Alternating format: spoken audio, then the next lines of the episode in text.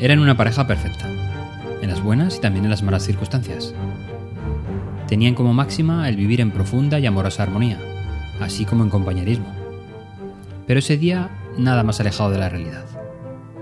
Sus ropas no eran nada del otro mundo, pero destacaba el bordado casero de su símbolo grupal, una cobra de siete cabezas, un emblema de gran antigüedad que representaba la simbiosis universal.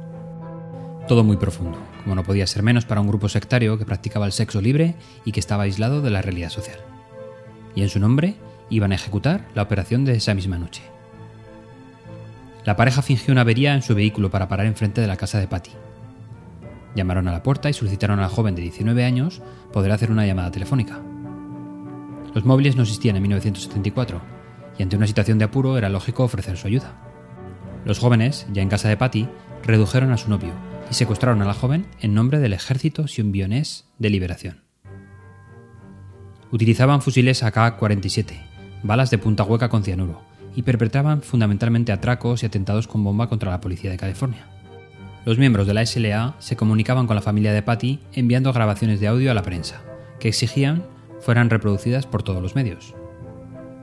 El objetivo del secuestro era su canje por dos miembros de la organización detenidos y encarcelados en San Quintín. No tuvieron éxito con sus pretensiones iniciales, ya que los miembros no fueron liberados. Y pasaron a la segunda de las exigencias de su lista, la donación a los pobres de California. Las peticiones del grupo dieron como resultado la donación por parte de la familia de Patty de comida por un valor de 6 millones de dólares para los pobres. Después de esta acción, ya no hubo más noticias de la joven. Patty emprendía así un viaje de no retorno.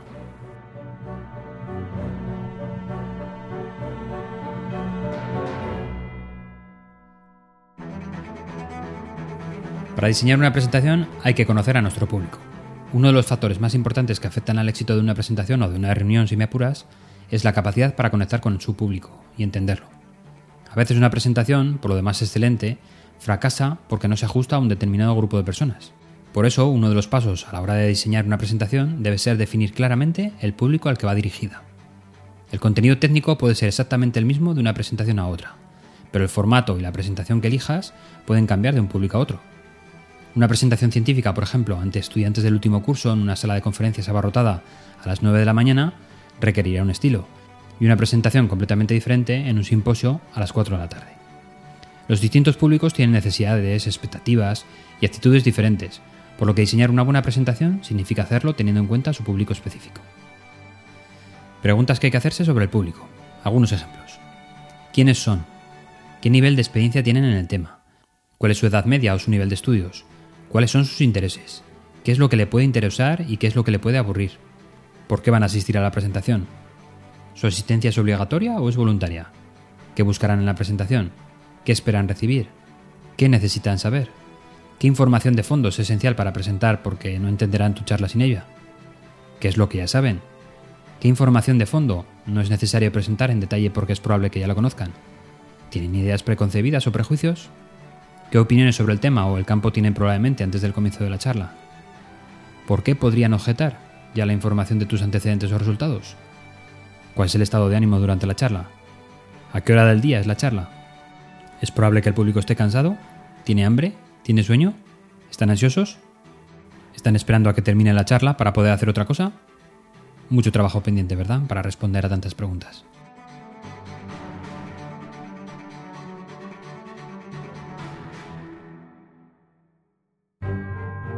El caso dio un giro inesperado el 3 de abril de 1974, cuando Patty Hertz anunció en una grabación que se había unido al SLA adoptando el nombre de Tania en honor a la que había sido compañera del comandante Che Guevara.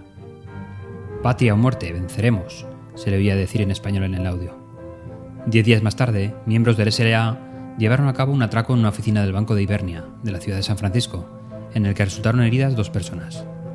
Las cámaras de seguridad de la sucursal captaron la imagen de Patty Hertz portando un fusil y participando en el asalto. A partir de ese momento, las autoridades dejaron de considerarla una secuestrada, siendo calificada de criminal común por el entonces fiscal general de Estados Unidos. El 16 de mayo de 1974, Hertz se vio implicada en un tiroteo en una tienda de Los Ángeles, en la que miembros del SLA habían intentado robar. La joven logró escapar junto a dos de sus compañeros, aunque dejaron atrás una multa de tráfico, condujo a las autoridades a la casa del barrio de Compton, de Los Ángeles, en la que se ocultaban varios miembros de la organización. Al día siguiente, la policía rodeó la vivienda, y tras un intenso tiroteo, se produjo un incendio en la vivienda en el que murieron seis miembros de la guerrilla, incluido su líder, con el que se vinculó sentimentalmente a Hertz.